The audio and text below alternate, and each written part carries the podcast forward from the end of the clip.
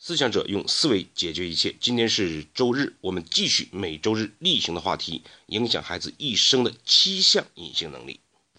我们先做一个简单的回顾。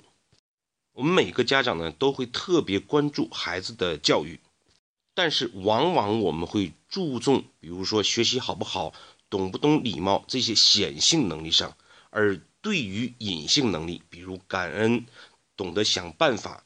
这些我们往往重视不够，而人的一生最重要的恰恰是这些隐性能力。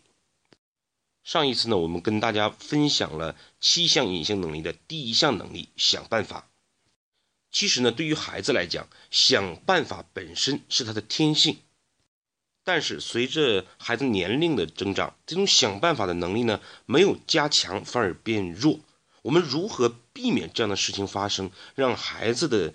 创新的天性，想办法的天性一直保留甚至加强呢？这就是我们今天的话题。好，那我们今天呢还是分为三个部分：第一部分老杨的观点，第二部分老杨的解读，第三部分老杨对您行动的建议。我们先来看今日老杨的观点。我们先来识别两个词，一个叫呢因为，一个叫为了。先看大人。往往一件事没有做好，我们会讲因为，比如说今天没有按时呃到公司，迟到了，是因为今天堵车，或者因为今天下雪。对于小孩子，我们也经常会遇见这样的话，比如说那早晨没有按时起床，是因为妈妈没有叫醒我。我们很少用为了的方式来思考这样的事情，因为已经成为我们的一个口头语，它禁锢了我们的思维。打个比喻来讲，每一个因为呢，都是我们人生之路上的一道墙，墙多了，我们人在其中，那么这个字就念求。我们的智慧，我们的能力，就像我们被关在监狱里一样，不能够正常的、优秀的使用。而且，由于随着年龄的增长，我们知识增加了，但是我们会发现，因为所以的思维逻辑被不断的在强化，我们反而不像年轻的时候、孩子的时候，有很多小创新、很奇妙的想法。那些成功的人、优秀的人，无一不是减少了对因为所以的这种依赖，而更多的在工作也好、生活也好。更多的思考的是为了，所以他们不会讲，因为我学历低，所以就很难得到升迁，而是为了升迁，我应该做什么。所以呢，当我们不断去像用上一次讲的，不断去强化，让孩子想办法想办法，他已经有一定意识之后，我们就会发现，他通常也会讲很多因为所以，办法呢就是。我们不断的去强化为了所以的思考方式，如何强化呢？好，我们看今日老杨的解读。刚才呢，我们讲到，我们从小到大讲因为所以的次数多了，我们就逐步的被困在监狱之中，我们的思维、我们的智慧不能得到一个充分的发挥。有一部电影呢，就很好的写照了这样的一种事实。我相信呢，大部分是看过这部电影的。如果没看过，我建议您一定要看一遍。这个电影的名字叫《肖申克的救赎》，它的大意是讲呢，一个银行家被误判谋杀妻子而关进监狱，这对其亮丽的人生无疑是一个沉重的打击。那么接下来电影中讲述了安迪在监狱中不断为了。所以的思考方式来改变在监狱中的生活，甚至追求自由。比如，他为了喝到啤酒，就想办法通过帮助芋头避税的方式来获得这样的一种机会。他为了让图书馆有更多的书，就每周给市政府相关部门写信。这些呢，在当时的监狱里面都是不可能做到的事情。但是安迪每一个都不是用因为所以的方式来思考，所以这个时候我们就会发现，安迪虽然人进监狱了，但是他的能力、他的自由并没有限制住。这个原因就在于为了所以的思考方式。最后呢，安迪为了真正的获得自由，用了三十一年的时间挖通了隧道，最后逃离了监狱。我们的人生其实也是如此。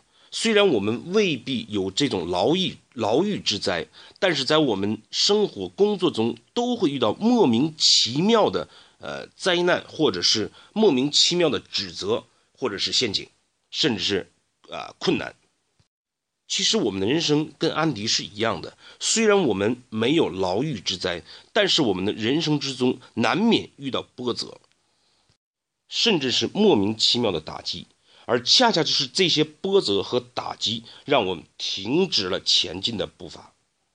于是我们想办法的能力就一点点被这样退化掉了，我们更多的开始思考，因为所以。我们本应该可以有更好的生活、更好的职位，也因此被断送掉了。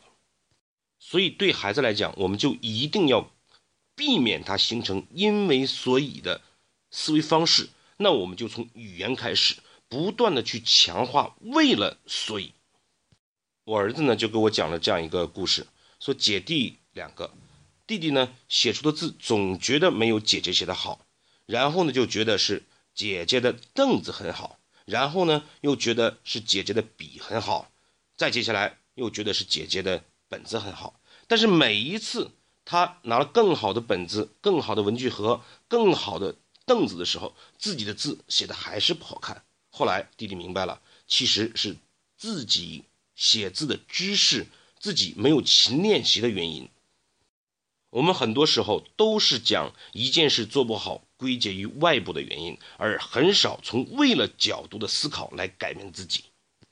那么，如何养成孩子为了所以的思考方式呢？第一个步骤，让孩子看到为了所以的好处，理解为了所以的这样一种思维方式，而不一定去讲什么道理。方式呢，可以去看《肖申克救赎》，或者是去找一部像呃。冰山大逃亡等这样的动画片，跟孩子一起分享，它里面总会有一些为了所以的小故事、小例子。甚至孩子稍微大一点呢，也直接可以听杨杨老杨的讲解，然后去跟孩子讨论。小一点的呢，事实上也可以就利用刚才姐姐和弟弟的故事，让孩子有这样的一个认识。第二步呢，我们就可以拿生活中的例子。或者是家长一起遇到的事情来分析哪个像弟弟那样做了，哪个呃像弟弟这种呃不讲因为所以。第二步呢，我们就可以用前面的例子来分析或者是讨论我们日常生活中的一些小例子，可以是爸爸犯的错，也可以是妈妈犯的错。当然，最后我们也可以去分析孩子在这方面什么时候讲的因为所以。当然，我们不要。更多的去看孩子什么时候讲了因为所以，而是往往去发现他为了所以的这样的一种转变，然后去夸夸奖他，正向的激励他，带来这种呃思维方式的这种转变和固化。第三步呢，作为家长，我们要减少孩子往往日常依赖我们事情，我们减少对他们的帮助，让他们通过为了所以去解决自己生活中的。小难题、小问题，通过这样的方式进一步来强化为了所以的好处。好，接下来我们对今天的内容做一个回顾。我们今天讲，作为孩子来讲，想办法本是他的天性，但随着他年龄的增长，这种天性反而逐步的被退化掉了。怎么解决这样的问题呢？其实答案很简单，就是我们不断强化他为了所以的思考方式，而不是因为所以的思考方式。并且给他养成说为了而怎么样这样的一个口头语。